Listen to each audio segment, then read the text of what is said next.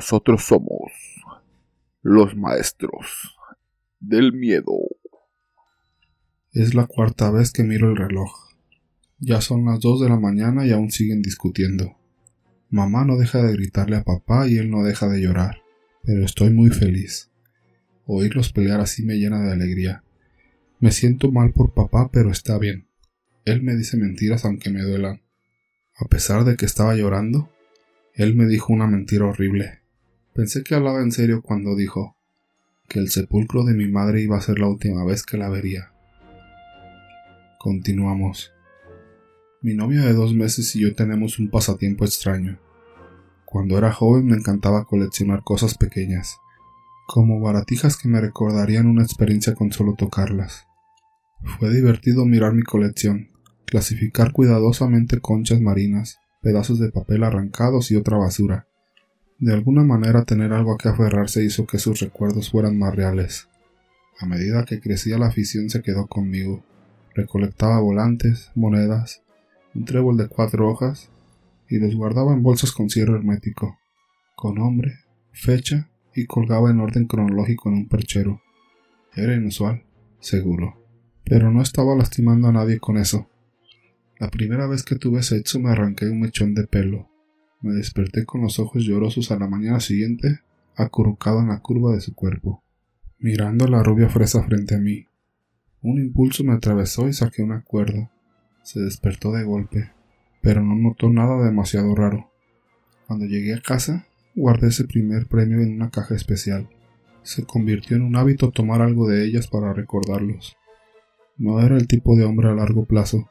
Nunca me acosté con la misma chica más de una vez, pero aún así amaba la forma en que me hacían sentir.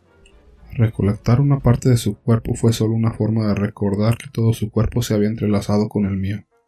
Era mi forma de demostrar que las amaba aunque fuera solo por una noche. Recogí cabello, costras, recortes de uñas, todo lo que pensé que podría lograr sin que me atraparan.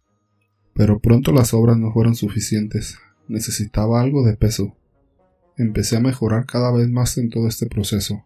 Elegí a una chica, primero de entre la gente que veía en el campus escolar, luego en bares y discotecas.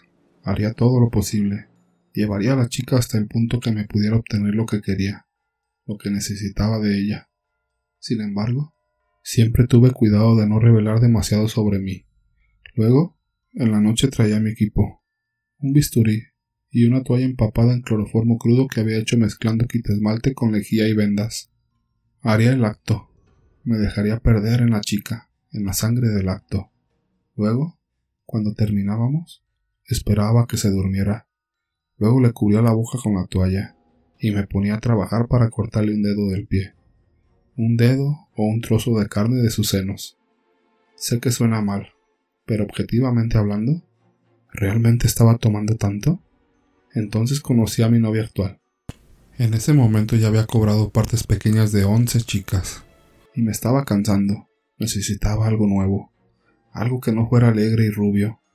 Ella se destacaba entre la multitud, alta y fuerte, con cabello rojo brillante y un cuerpo excelente. Teníamos un conocido en común, un chico de mi clase que una vez había tomado notas prestadas. Ella era una chica muy fría al principio. Me rechazó cada vez que la invité a tomar un café. Destrozó cada ramo que le di. La mayoría de los chicos se darían por vencidos después de un tiempo, pero todo lo que hizo fue hacer que la deseara más. Ella era como el mejor premio en un juego de mesa inalcanzable y al mismo tiempo solo a mi alcance. Cuando finalmente la conseguí, decidí que quería hacer las cosas bien. El sexo fue increíble y alucinante. Se sentía como la primera vez de nuevo, como si estuviera descubriendo algo nuevo con ella. Luego, cuando se quedó dormida, inicié el procedimiento habitual. Clavé el bisturí en la hendidura de la articulación de su dedo gordo del pie. Las amputaciones sangraban mucho, así que trabajé rápido cortando los tendones y abriéndome camino a través del nudillo, hasta que pude quitarlo todo. La piel se desgarró en la parte posterior del dedo del pie, dejando un colgajo de piel irregular colgando. De repente se estremeció en su cama arqueando la espalda. Mirándole a la cara me di cuenta que me estaba viendo, la toalla de mano tirada en la cama junto a ella.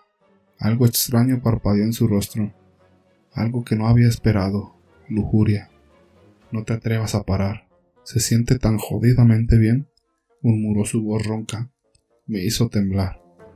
Ni siquiera lo dudé. Llevé mi bisturí a su siguiente nudillo. Lo tracé delicadamente con el borde afilado de la hoja.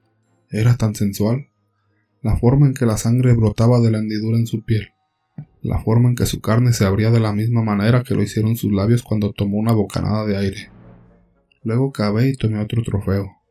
Dejándolo a un lado, envolví el muñón en una venda de gasa, manchándose de rojo al instante cuando la sangre escupió. Luego me atrajo hacia ella e hicimos el amor toda la noche. Hemos estado haciendo eso durante dos meses, haciéndonos más y más grandes cada vez. Anoche le quité el último dedo del pie, así que ahora tenemos un collar hecho con sus dedos. Creo que está claro para los dos que esto no va a durar, que este amor tiene que terminar, que se hará demasiado grande como para ocultarlo. Pero la pasión de todo esto nos ha mantenido hasta ahora. No estoy seguro de lo que haremos una vez que se le acabe la carne, pero estoy seguro de que el amor que siento por ella lo compensará con creces. Quiero estar con ella para siempre, pues mi sueño más grande es decorar con su cuerpo mi habitación.